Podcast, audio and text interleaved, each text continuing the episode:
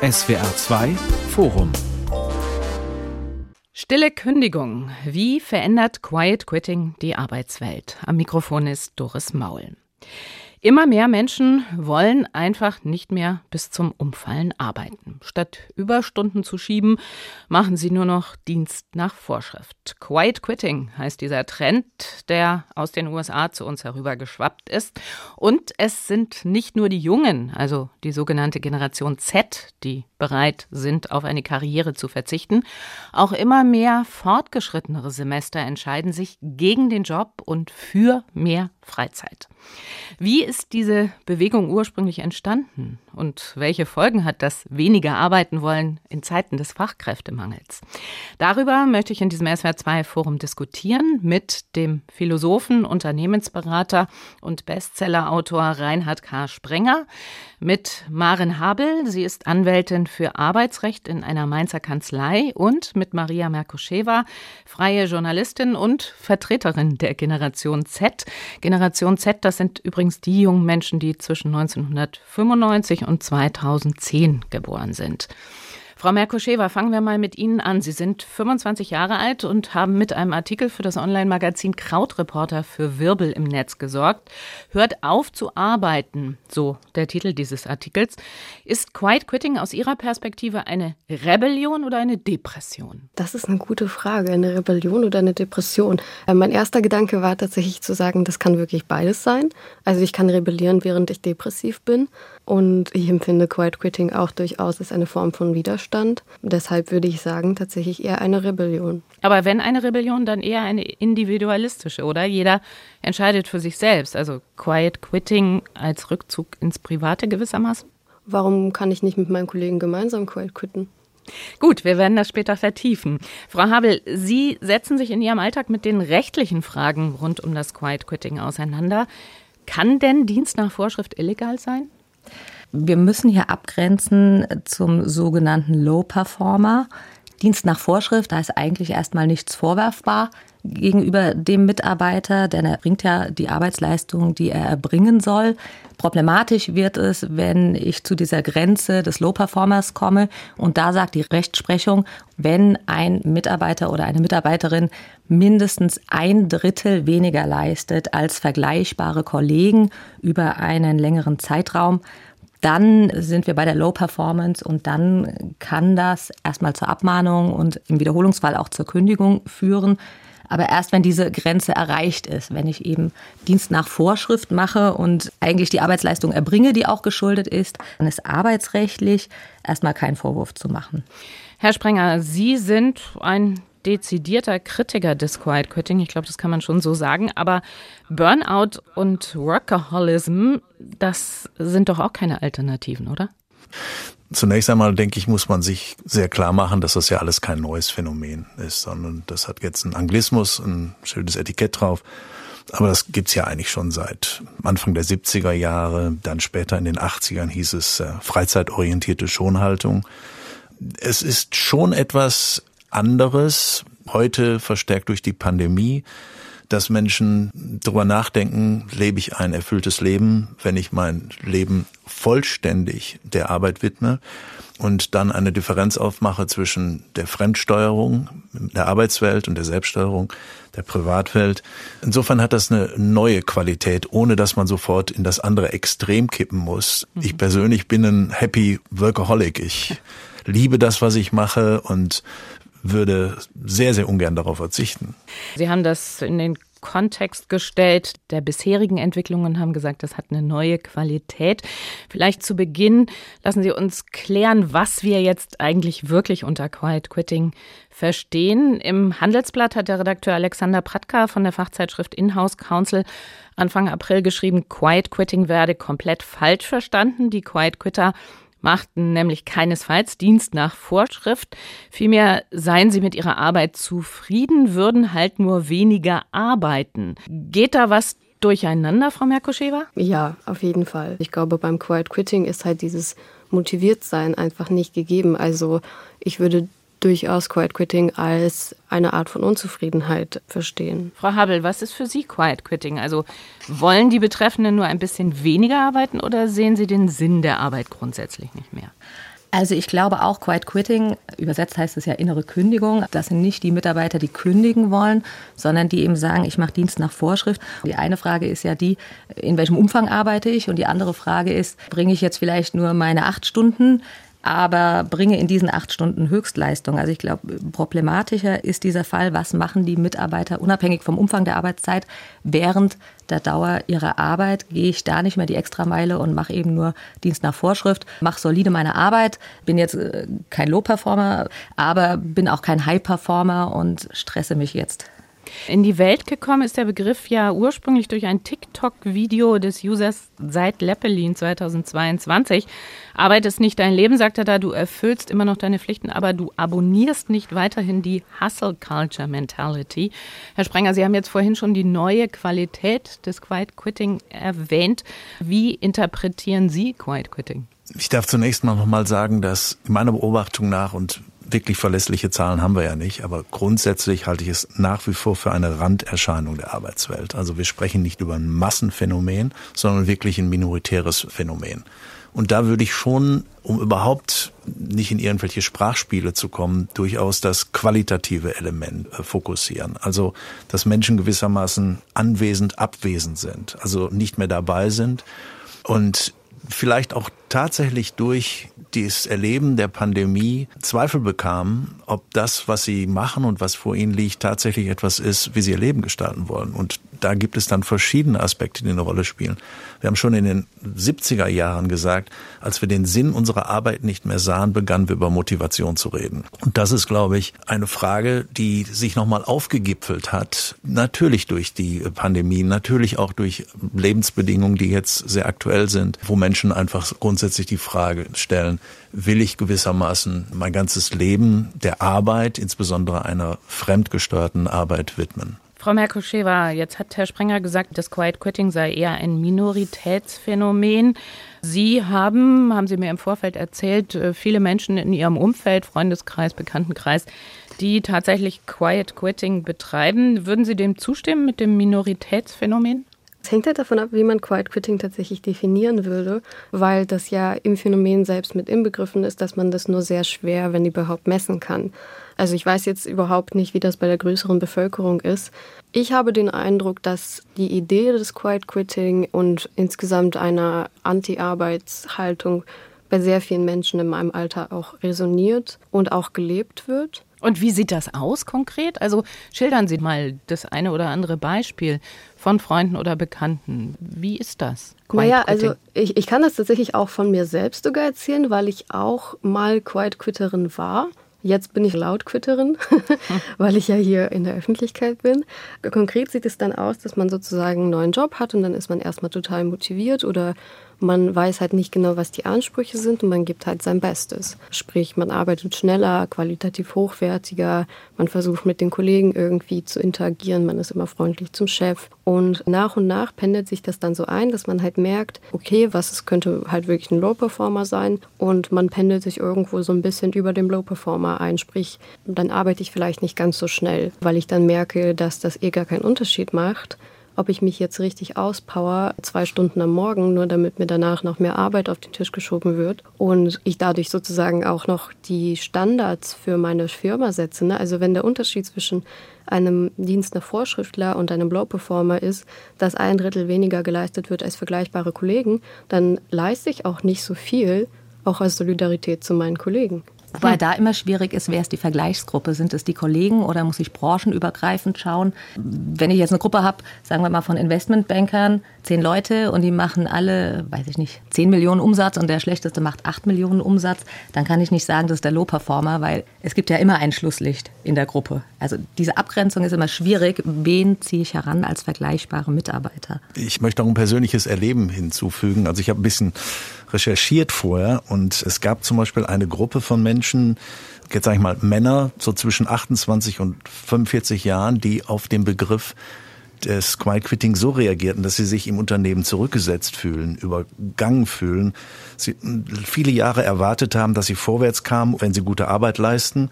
Und nun erleben sie plötzlich, dass auf dem Weg zur Unternehmensspitze sie nicht mehr über Leistung nach vorne kommen, sondern dass es Merkmalsträger sind, die ganz oben auf den oberen Spitzen der Leiter stehen. Also zum Beispiel importierte Frauen für den Aufsichtsrat, diverse Vertreter minoritärer Gruppen, eben auch die hyperindividualisierten Vertreter dieser Generation Z. Und damit ändern sich die Selektionskriterien und sie haben den Eindruck, dass die eigene Lebensweise des Anstrengens und Wartens und Loyalseins nur noch rückständig ist. Und sie fühlen sich dann eben auch deformiert. Und wenn man Ältere anspricht, dann reagieren die auf Quiet Quitting, wenn sie sagen, ja, wir müssen ja nur noch Englisch reden. Ja, mhm. wir können ja gar nicht mehr unserer deutschen Sprache bleiben. Wir dürfen auch nicht mehr von Mitarbeitern sprechen, sondern müssen jetzt von Mitarbeiterinnen und Mitarbeitern sprechen. Das heißt, sie fühlen sich nicht nur fremd in der eigenen Firma, sondern auch fremd in der eigenen Sprache, sodass ich also dafür plädiere, den Begriff des Quiet Quittings nicht nur als Jugendproblem zu sehen, yeah. sondern es durchaus sehr, sehr viel breiter zu sehen. Ja, das ist ein wichtiger Hinweis. Und sie haben halt jetzt, weil wir über die Motivationen für das Quiet Quitting an dieser Stelle diskutieren, haben sie im Prinzip ähm, also Frustration als einen wesentlichen Motor ja. angesprochen. Ne? Erwartungsenttäuschung. Ja, genau. Die Journalistin Seda Kurt hat kürzlich in einer Diskussion mit dem Schweizer Rundfunk gesagt, vielleicht würden die jungen Leute mit Quiet Quitting zum ersten Mal ein Klassenbewusstsein entwickeln und merken, dass die neoliberale Lüge eben je mehr man sich aufopfere für den Job und je mehr Überstunden man schieben würde, desto erfolgreicher sei man einfach nicht stimme. Das geht in dieselbe Richtung, oder? Also für mich hat das mit Neoliberalismus überhaupt nichts zu tun. Aha. Nur Blut, Schweiß und Tränen hat noch nie wirklich funktioniert. Also das Leistung, was mit Leistungsbereitschaft zu tun hat, also mit Motivation, ja, aber viel wichtiger ist natürlich die Leistungsfähigkeit, also Talent und vor allen Dingen auch die Leistungsmöglichkeit. Wenn man erfolgreich sein will, das ist ein ganz anderes Thema. Dann kommt natürlich auch noch Glück hinzu. Das heißt, ohne Zufallsglück ist noch niemand wirklich erfolgreich geworden. Also diese Dinge sollte man nicht weiter vermischen. Frau Habel, was sind es denn für Positionen, die diejenigen vertreten, gegen die sich Ihre Mandanten, also die Unternehmensvertreter und Vertreterinnen, die in Ihre Kanzlei kommen, wenden, weil die Haltung, die sie erleben, der Arbeitnehmer und Arbeitnehmerinnen im konkreten Fall die Produktivität gefährdet? Also das sind Fälle, wo die Unternehmer, Personalleiter oder Leiterinnen oder eben Geschäftsführung meinen, wir sind hier vielleicht schon im Bereich der Low Performance und das müssen wir angehen, weil ich nicht mehr dann die Arbeitsleistung erhalte, für die ich ja auch Geld bezahle und weil es natürlich einen Effekt hat auf die Kollegen. Wenn Sie sehen, einer arbeitet nur halb so viel und lässt die Kollegen die ganze Arbeit übernehmen oder auch Überstunden machen, dann müssen diese Einzelfälle eben angegangen werden. Aber das sind Ausreißerfälle. Es gibt ja Erhebungen, die besagen, wir haben ungefähr im Durchschnitt in Deutschland 20 Prozent High Performer im Unternehmen, 70 Prozent Solid Workers, die machen ihre Arbeit und ungefähr 10 Prozent der Fälle, die muss ich angehen, weil ich da im Bereich der Low Performance bin. Und ich glaube, eine große Herausforderung gerade für die Führungskräfte ist eben das, was der Herr Sprenger und auch die Frau Merkoschewa schon angesprochen hatten. Wie bekomme ich die Mitarbeiter wieder motiviert, damit sie eben diese Extrameile gehen? Auch wenn ich vielleicht jetzt noch nicht arbeitsrechtlich da bin, dass ich jetzt irgendwelche Maßnahmen einleiten will wie Abmahnung und Kündigung. Ich glaube, das können sich die meisten Unternehmen auch im Rahmen des Fachkräftemangels gar nicht mehr leisten. Ich will ja nicht einen Mitarbeiter vor die Tür setzen, sondern ich will eigentlich den Turnaround schaffen und ich will den Mitarbeiter behalten. Und ich hätte es gerne so als Unternehmen, dass der wieder das leistet, was er leisten soll oder sogar noch ein bisschen mehr. Sie haben aber jetzt immer den Begriff doch Low Performer verwendet. Mhm. Heißt das, dass wegen Quiet Quitting kommt kein Unternehmer oder keine Unternehmerin zu? Ja, das ist immer so die Grenze. Ah. Man weiß nie, ist es schon die Low Performance? Dann kann ich es natürlich arbeitsrechtlich angehen. Quiet Quitting, würde ich sagen, ist ein bisschen vorher. Und eigentlich müssen ja auch im Unternehmen Maßnahmen laufen, bevor ich jetzt abmahne im Rahmen der Kommunikation. Das sind natürlich auch Fälle, die wir auf dem Tisch haben, wo wir sagen, da ist jetzt eigentlich noch keine Abmahnung angesagt, da ist eigentlich eher ein Führungskräftetraining angesagt. Was hätte denn die Führungskraft vorher schon machen müssen? Wir vermischen natürlich jetzt zwei Ebenen. Ne? Das eine ist die hm. Makroebene, die gesamtgesellschaftliche Tendenz, über die wir eben sprachen. Jetzt sprechen wir über eine Mikrotendenz. Also im Mikrobereich ist es in der Tat so, das kann ich unterstreichen. Es gibt einen sehr alten Satz, der heißt, Menschen kommen zu Unternehmen, aber sie verlassen Vorgesetzte. Das heißt, attraktiv ist dann das ganze Unternehmen, wie es klingt und was ein Unternehmen leistet. Was dann vortreibt, läuft dann meistens auf der Mikroebene, auf der Beziehungsebene. Und wenn wir dort Führungskräfte haben, die es schaffen, ein warmes sozial-emotionales Klima zu bauen, dann ist das sicherlich bindend. Ich würde aber sehr, sehr, sehr intensiv davon abraten, den Führungskräften ins Aufgabenheft zu schreiben, dass sie die Leute motivieren müssen. Es reicht vollständig aus, wenn sie sie nicht demotivieren. Das große Problem ist, dass dann doch diese demotivierenden Wirkungen heute intensiver erlebt werden als vergleichsweise früher.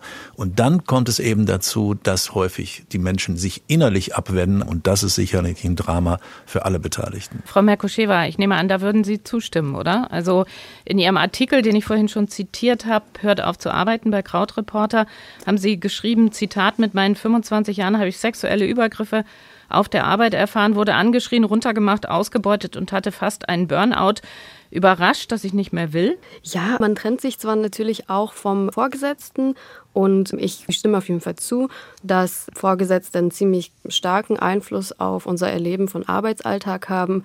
Zwei Sachen, die ich aber schon noch gerne erwähnen würde. Ich finde halt den Gedanken so, dass man Leute nicht abmahnt oder kündigt, sondern erstmal mit denen redet, natürlich sehr, sehr gut.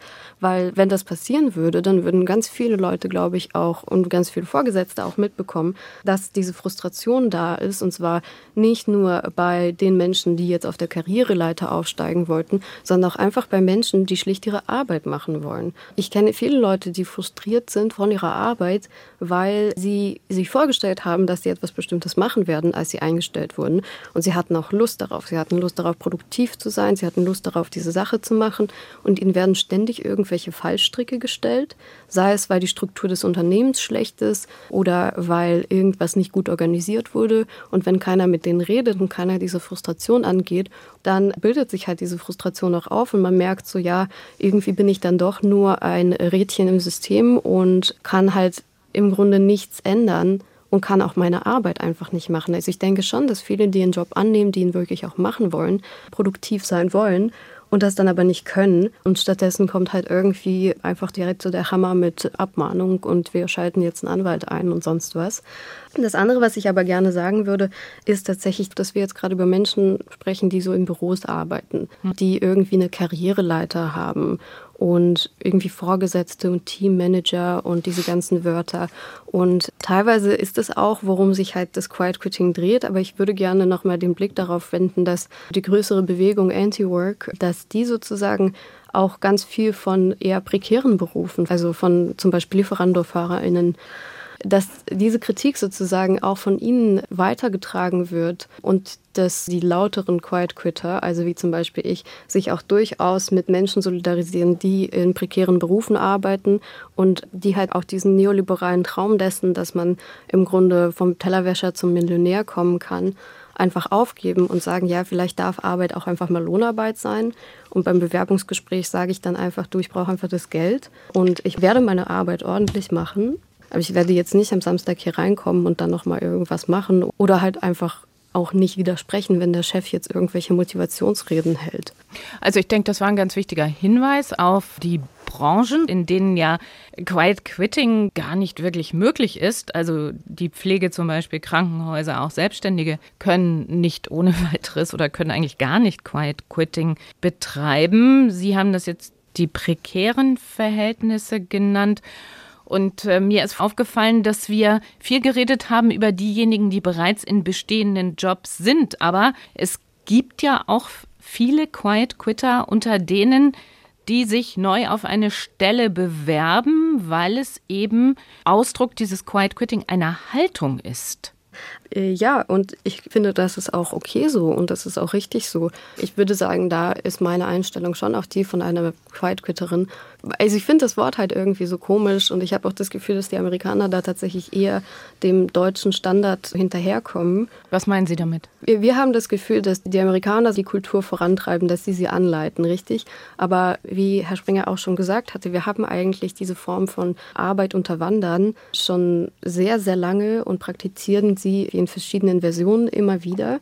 Und ich habe auch den Eindruck, dass eigentlich seine Arbeit einfach gut und solide zu machen, aber jetzt ohne sich irgendwie ein Bein dafür auszureißen, der Standard ist. Dass das ein total amerikanisches Phänomen ist, zu sagen, ja, wenn du einen Job hast, dann kannst du nicht einfach deinen Job machen und deine Leistung für dich sprechen lassen, sondern du musst jetzt auch noch irgendwie nach der Arbeit mit deinen Kollegen trinken gehen. Du musst auch noch mal dem Chef irgendwie ein schönes Ostern wünschen oder Überstunden leisten. Aber das sind auch genau die Rückmeldungen, die wir von Mandanten erhalten, die eben sagen, wenn wir Bewerber haben, fordern die im Bewerbungsgespräch ganz andere Dinge als früher oder stellen auch ganz andere Fragen und legen jetzt vielleicht weniger Wert darauf, kriege ich da 3,50 Euro mehr oder weniger, sondern fragen direkt nach flexiblen Arbeitszeitmodellen, gibt es Mobile Work oder Homeoffice. Auch bei den Bewerbern sieht man schon, dass es hier eben eine Änderung der Einstellung gibt. Herr Sprenger, Sie haben in diesem besagten Artikel für die Neue Zürcher Zeitung, den ich vorhin schon zitiert habe, geschrieben, Quiet Quitting ist keineswegs nur eine Randerscheinung der Arbeitswelt. Es hat die Gesamtgesellschaft erfasst und ist dort ein Resignationsphänomen der erschöpften Mehrheit. Wodurch ist die Mehrheit erschöpft? Diese Arbeitswelt, die da beschrieben wird, wo Leute rumbrüllen und so weiter. Entschuldigung, also die kenne ich nicht. Also ich meine, ich mache meinen Job seit 35 Jahren. Ich habe das noch nie erlebt. Das kann es im Einzelfall mal geben.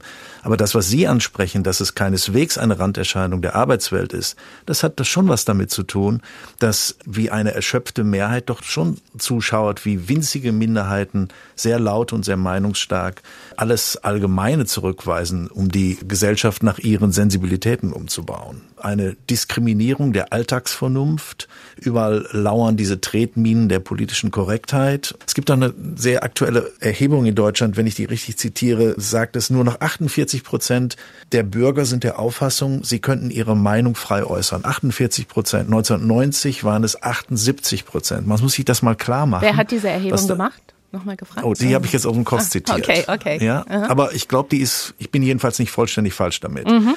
So, und das ist, glaube ich, etwas, wo wir insgesamt doch erleben, dass extrem meinungsstarke Minoritäten der Gesamtgesellschaft ihre Themen ausdrücken, das also, sehe ich sehr, hat, sehr problematisch. Was hat das jetzt mit dem Arbeiten zu tun? Das, also den Bogen verstehe ich nicht. Also, ja, also für mich ist die Frage, wenn wir das haben, was wir haben, nämlich wirklich Quiet Quitting, dann muss man sich natürlich fragen, was hat das für Konsequenzen für unsere gesamte Gesellschaft? Ja, also wo bleibt unser Ehrgeiz, uns zu engagieren? Wir haben vielfach unseren Biss verloren, sind nicht mehr hungrig, wollen nicht mehr um jeden Preis erfolgreich sein. Und es dominiert doch eine so mild resignative Zurückgelehntheit, die insbesondere sich auf das Individuelle zurückzieht und nicht mehr auf das Gemeinsame. Und das scheint mir etwas zu sein, wo wir wirklich grundsätzlich schauen müssen, wohin gehen wir, wie können wir unseren Wohlstand erhalten. Also die Generation Z beutet ja gewissermaßen den Wohlstand der Elterngeneration aus, um sich um das leisten zu können, was sie gegenwärtig wollen. Und meine Erfahrung ist, über Arbeit jammert man genauso lange, bis man keine mehr hat.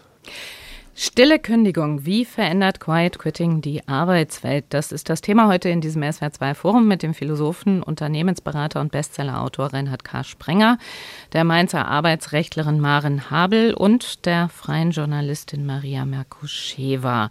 Jetzt sind wir in dieser Diskussion schon mittendrin in der Frage nach den Ursachen für das Auftreten des Quiet Quitting. Und äh, Sie, Herr Sprenger, haben eben gerade quasi die identitätspolitischen Aus Auseinandersetzungen beziehungsweise die Erschöpftheit angesichts dieser identitätspolitischen Auseinandersetzungen als eine Ursache für das Phänomen identifiziert. Welche weiteren Ursachen gibt es, beziehungsweise vielleicht möchte noch jemand zu diesem Aspekt unmittelbar was sagen, inwieweit Sie zum Beispiel, Frau Merkuschewa, da mitgehen? Ja, ich würde sehr gerne was dazu sagen, weil ich dem tatsächlich radikal widersprechen würde. Und zwar einerseits erlebe erlebe ich die Bewegung der Quiet Quitter als eine solidarische, als eine, die sich also insgesamt äh, meine Generation, und ich bin jetzt auch also sozusagen eine ältere Repräsentantin der Generation, aber auch die jüngeren Menschen, dass sie sich auf Gemeinschaft zurückbesinnen, auf Solidarität miteinander, also mit den ArbeiterInnen sozusagen, dass sie auch ihre Freizeit, wenn sie sie gestalten, dann gestalten sie sie so, dass sie die Gesellschaft voranbringen wollen. Und da würde ich auch direkt zu den Ursachen kommen. Die Frustration kommt ja auch daher, dass ganz viele der Jobs, die wir machen, einfach nichts nützen. Dass die wirklich für niemanden gut sind, dass die unsere Gesellschaft nicht voranbringen, dass die unsere Freiheit nicht verbessern, dass die in der Politik keine Akzente setzen und so weiter. Und das ist jetzt natürlich ein bisschen arg allgemein. Können Sie das noch mal ein bisschen konkretisieren? Die Jobs, die wir machen, bringen uns nicht voran. Beziehen Sie sich da auf David Graeber und die Bullshit-Jobs? Genau.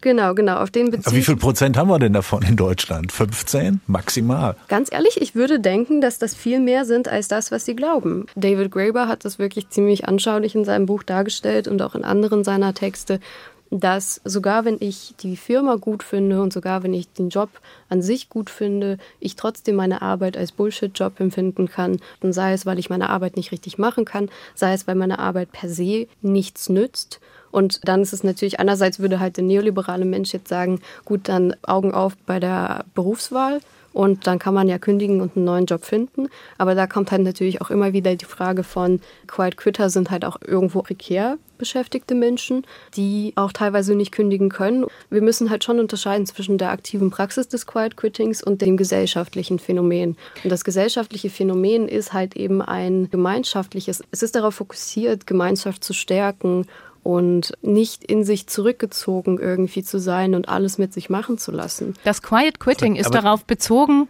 sich nicht zurückzuziehen. Das wäre ja ein Widerspruch per se schon allein von der Bezeichnung Quiet Quitting. Das dementiert doch das Unternehmen als Solidargemeinschaft. Die Leute bleiben da, sind anwesend, ziehen aber nicht mit. Also das ist ja der ja. Kern des Quiet Quittings. Die ziehen ja. sich doch raus.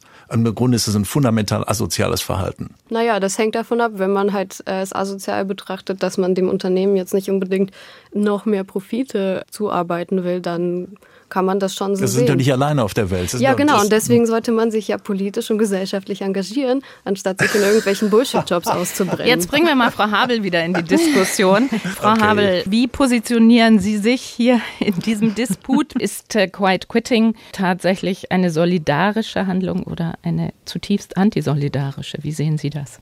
Also als solidarische Handlung würde ich es jetzt nicht bezeichnen. Und wie gesagt, äh, unsere Mandanten wollen natürlich, dass die Mitarbeiter motiviert sind und ein bisschen mehr leisten, als jetzt unbedingt erforderlich ist.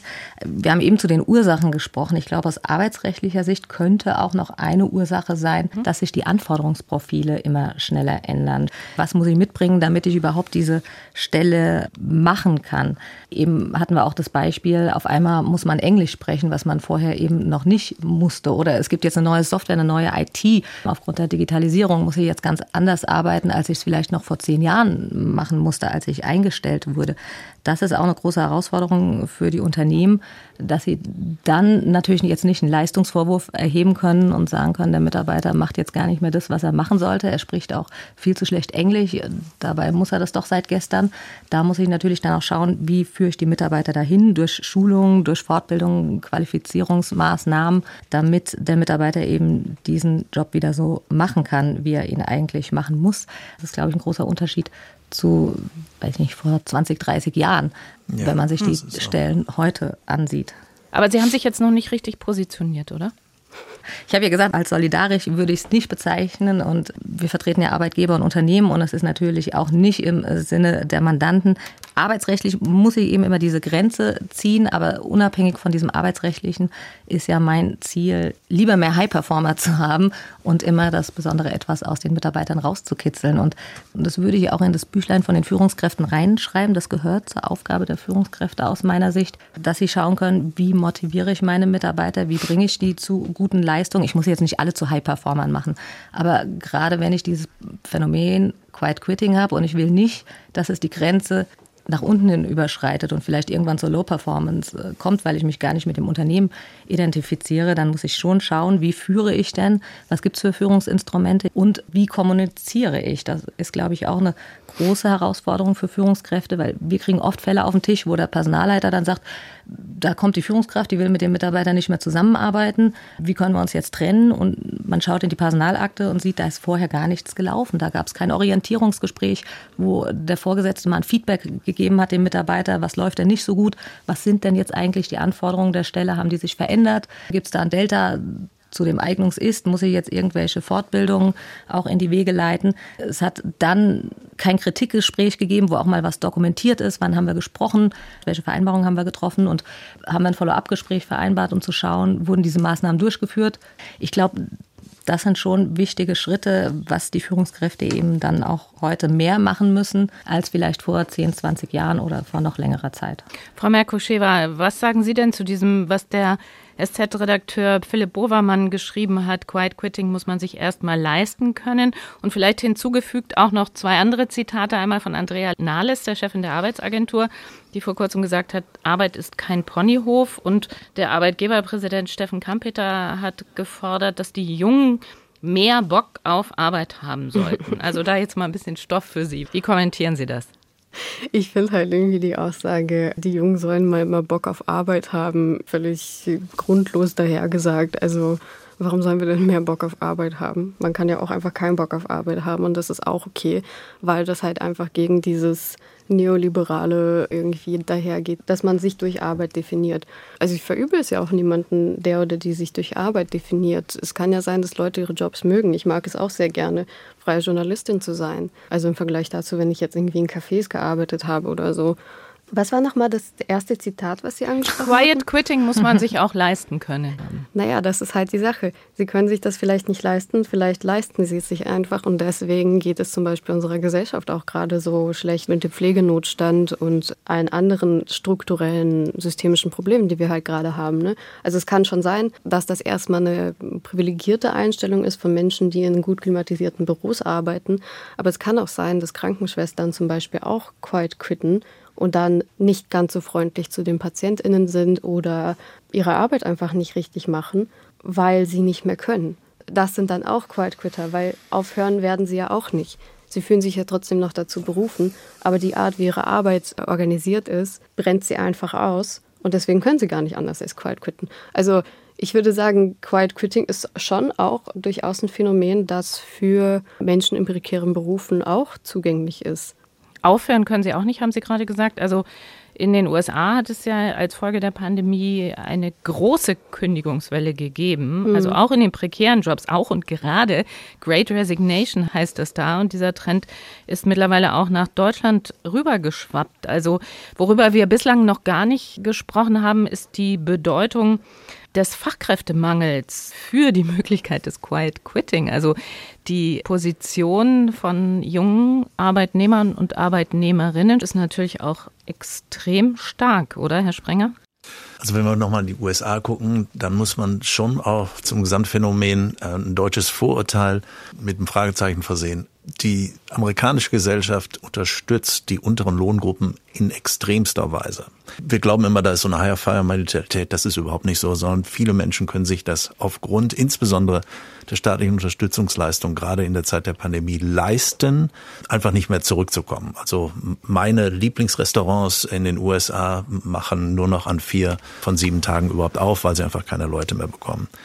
Was gegenwärtig der Fall ist, was ähm, Personalmangel oder überhaupt Fachkräftemangel angeht, das ist sektoral extrem gespreizt. Ich erlebe Bereiche oder Unternehmen, wo ich den Eindruck habe, die haben wirklich große Mühe, überhaupt Leute zu bekommen. Und Frau Habel hat das ja auch nochmal angesprochen. Es gibt andere Unternehmen, die eine Führungskultur haben, wo alle anderen Unternehmen sagen, wir kriegen überhaupt gar keine Leute mehr. Aber bei diesen Unternehmen wollen die Leute überall hin, weil insgesamt bekannt ist, dass in diesem Unternehmen gut geführt wird und wo auch man spürt, dass Arbeit mehr ist als nur Geld verdienen, sondern fast äh, etwas ist, was einen positiven Einfluss auf meine Persönlichkeitsentwicklung hat und dass Arbeit als Schlüssel auch zur sozialen Integration gesehen wird. Und das scheint mir doch ein wichtiger Aspekt zu sein, den wir hier noch überhaupt nicht angesprochen haben, nämlich dass Arbeit auch eine sozialpsychologische Dimension hat. Denn Arbeit ist ja nicht nur ein sozialer Prozess, sondern auch ein sozialisierender Prozess. Und wer sich auch noch letzte Reste von Verantwortung für unsere Gesamtgesellschaft erhalten hat, der sollte bedenken, dass Arbeit die wichtigste Integrationsmaschine ist. Denn nichts sozialisiert mehr als das Gefühl des Dazugehörens und des Gebrauchtwerdens diese soziale Eingebundenheit in der Arbeit ist jedenfalls ein wichtiger Aspekt. Und ich glaube, wenn Führung es schafft, Unternehmenskulturen es schaffen, den Menschen das Gefühl zu geben, dass sie gebraucht werden, dass sie wichtig sind, dann gibt es weder eine laute Resignation noch eine leise Resignation. Ist es so einfach, Frau Habel? Was wir oft auch von Mandanten hören, ich glaube, es ist wahrscheinlich schon so, dass jetzt die Generation Z eher sagt, ich will jetzt nicht mehr so viele Überstunden leisten und nicht so viel Mehrarbeit wie vielleicht noch die Generation vor mir. Aber eine andere Frage ist doch, was für eine Arbeit leiste ich während meiner Arbeitszeit? Auch wenn ich jetzt vielleicht nicht viele Überstunden und viel äh, Mehrarbeit leiste und wenn ich vielleicht auch nur einen Teilzeitjob annehme, aber von der Qualität her oder womöglich auch von der Quantität, aber vor allem von der Qualität her in dieser Arbeitszeit erbringe ich sehr gute Arbeitsleistung. Wir haben oft die Rückmeldung von Unternehmen, dass gerade jetzt auch in der jüngeren Generation in Bewerbungsgesprächen eben viel auch zu flexiblen Arbeitszeitmodellen Rückfragen kommen, aber weniger kann die Frau Merkuscheva vielleicht noch mehr dazu sagen, weniger dazu, dass sie sagen, ich will meine Arbeit nicht gut machen. Ich will vielleicht mehr Freizeit haben, aber ich will mich trotzdem engagieren im Rahmen dessen, was ich mache, weil ich will ja auch gerade, dass es mir Spaß macht und ich will keinen langweiligen Job machen und dann will ich mich auch engagieren, während ich auf der Arbeit bin. Das ist jetzt spannend, was Sie dazu sagen, Frau Merkuschewa. Ja, ja, genau. Das würde ich auch genauso betrachten und ich würde tatsächlich auch Herrn Springer recht geben, dass Arbeit ein extrem sozialisierender Prozess ist und dass das für den Selbstwert des Menschen ja auch wichtig ist, dass man die Arbeit als sinnstiftend und wertvoll und geschätzt empfindet. Nur passiert das ganz oft einfach nicht. Und bei ganz vielen Jobs, die gerade gemacht werden, kann das auch einfach nicht passieren. Ich habe mal in einem Schuhladen gearbeitet, wo man sich irgendwie zehn Stunden lang nicht hinsetzen konnte und wenn niemand da war, dann musste man einfach äh, Schuhkartons hin und her schieben. Ohne ein System, einfach nur damit man beschäftigt aussieht. Und das ist diese Art von Beschäftigungstherapie, die natürlich so resigniert macht und die auch so frustriert. Aber ich würde schon sagen, wenn ich mich auf einen Job bewerbe, ich bewerbe mich grundsätzlich jetzt nur noch auf Jobs, die ich wirklich auch machen will. Die Bezahlung ist dann wirklich zweitrangig, weil ich halt gemerkt habe, wenn ich das nicht machen will oder wenn ich das Gefühl habe, da werden meine Grenzen nicht respektiert, also ich werde dann auch irgendwie mitten in der Nacht angerufen oder es wird Druck erzeugt, wo keiner hingehört. Oder ich habe zum Beispiel keine Stimme gegenüber den Vorgesetzten. Darauf bewerbe ich mich auch gar nicht. Aber ja, mir ist zum Beispiel flexible Arbeitszeit extrem wichtig. Und ich frage auch bei potenziellen Bewerbungsgesprächen dann eben auch, wie die das mit Nickerchen halten. Also ob ich mitten am Tag einfach mal so ein Stündchen schlafen gehen kann, weil das ist mir zum Beispiel mega wichtig. Weil das für den Biorhythmus ja auch wichtig genau, ist. Genau, genau. Und manchmal, wenn ich meine Tage habe oder wenn ich einen schlechten Tag habe, dann muss ich einfach eine Stunde schlafen gehen. So. Mhm. Herr Sprenger, Sie haben vorhin die Führungskultur bzw. die Bedeutung der Führungskultur angesprochen und die Frage, die sich stellt, wenn man auch ähm, in Betracht zieht, dass Arbeit in der Tat eine sozialisierende Wirkung hat, ist die Botschaft eigentlich bei den Arbeitgebern angekommen. Also wenn man sich zum Beispiel anschaut, wie die Stahlarbeitgeber jetzt vor kurzem auf die Forderung nach der Vier-Tage-Woche reagiert haben, dann hat man eigentlich nicht den Eindruck, das haben sie nämlich kategorisch abgelehnt. Hm. Und das, obwohl der nordrhein-westfälische IG Metall-Chef nochmal deutlich darauf hingewiesen hatte, dass die Vier-Tage-Woche die Stahlindustrie attraktiver machen würde für junge Leute, die beim Umbau zum grünen Stahl dringend gebraucht würden.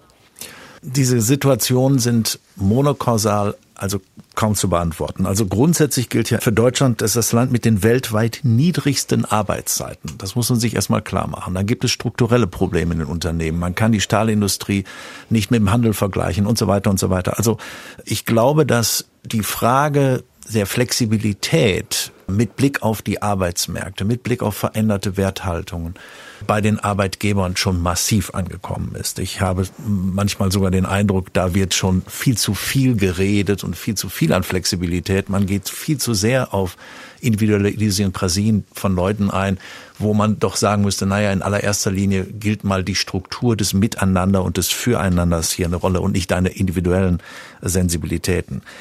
Ich möchte gerne aber noch mal einen Aspekt durchaus kritisch hier sagen, was bei den Unternehmen häufig nicht angekommen ist, was für das Thema Quiet Quitting aber sehr wichtig ist. Das nämlich eine Unterscheidung zwischen Arbeit und Beschäftigung. Arbeit ist immer Arbeit für andere und Beschäftigung ist etwas völlig anderes und Arbeit braucht einen Adressaten, einen Empfänger, in dessen Leben mein Produkt oder meine Dienstleistung einen Unterschied macht und dessen Lebensqualität ich also verbessere und dessen Leuchten in den Augen mich vielleicht auch durch den Tag trägt. Und von dem bin ich abhängig, wenn ich die Arbeit als befriedigend erleben will. Und das machen viele Unternehmen noch nicht, dass sie wirklich konsequent von dem Adressaten, vom Kunden her denken und sagen, wir sind hier die Menschen, die etwas tun, um die Lebensqualität von Menschen außerhalb des Unternehmens zu verbessern und die uns deshalb erlauben, unser Spiel weiterzuspielen. Und wenn ich diesen Prozess, dieses Zirkuläre, wenn Sie so wollen, das sozial-organische hier deutlicher fokussiere, glaube ich, gibt es auch weniger Phänomene des Quiet Quittings. Hm. Frau Merkel-Schäber, was war das für ein hm? Ja, äh, nee, ich habe gerade darüber nachgedacht und bin tatsächlich auch irgendwo einverstanden, ja. Also ich würde sagen, dass es schon echt wichtig ist, dass ich bei meiner Arbeit sehe, dass das irgendeinen Mehrwert für die Gesellschaft bringt. Nur ja. ich kann schon natürlich halt einen Job machen, bei dem ich halt den außerhalb der Arbeit sozusagen die Shareholder glücklich mache. Und dann wird er auch leuchten in den Augen kommen und Champagnerkorken werden fliegen, keine Frage. Aber doch nur als Konsequenz, dass andere Menschen für meine Güter und Dienstleistungen in Freiheit Geld auf den Tisch legen. Genau, genau. Und dann kann es halt das sein, dass ich zum Beispiel jemanden total glücklich mache damit, dass ich irgendwie mhm. Hello Kitty Sachen in einer Fabrik herstelle. Aber ich würde auch sagen, dass äh, da nochmal eine zweite Ebene mit aufgemacht werden müsste, wo man halt sagt, Keine okay, Frage. das ist total wichtig und das ist schön, dass ich jemanden habe, den ich damit glücklich mache. Aber ist meine Arbeit wirklich wertvoll in einer Zeit, wo Klimawandel immer noch nicht genug gemacht wird, wo Krankenpflegende zum Beispiel immer noch komplett im Burnout drin sind und völlig unterbesetzt sind. Ne? Also bei allem Respekt, aber Sie machen ja einen Kriterienfehler nach dem anderen. Da kommt plötzlich dann mhm. das, das, Klima dann da rein. Also dann lass uns doch wirklich konzentrieren auf das, was wir hier diskutieren. Und ich bin ja gerne bereit, auch über den Klimawandel zu reden, aber schmeißen Sie nicht alles in einen Topf. Nee, ich schmeiße nicht alles in einen Topf. Ich meine halt, wenn wir darüber sprechen, dass wir in irgendeiner Weise unsere Energie gut verteilen sollten. Ja, ich bin auch sehr dafür, dass man deutlich den Job von der Privatheit trennt, was aus meiner Sicht ein Riesenthema ist. Aber noch einmal, wir können nicht die ganze Welt hier am Mikrofon diskutieren. Das können wir auch vom zeitlichen Hintergrund, der zeitlichen Perspektive dieser Sendung nicht.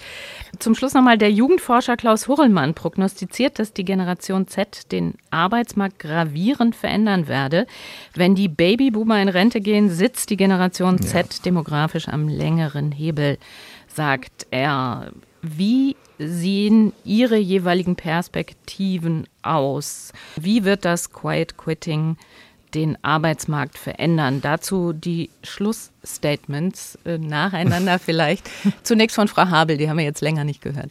Wie wird das Quiet Quitting die Arbeitswelt verändern? Ja, vielleicht haben wir dann irgendwann noch eine höhere Beschäftigungsquote, wenn alle sagen, ich will weniger arbeiten vom Umfang her, dafür müssen dann eben mehr an die Arbeit ran. Vielleicht wird man dann auch irgendwann sehen, in dem einen oder anderen Bereich müssen wir vielleicht doch noch irgendwas oben drauflegen, dass das Ganze nicht gegen die Wand fährt. Herr Sprenger.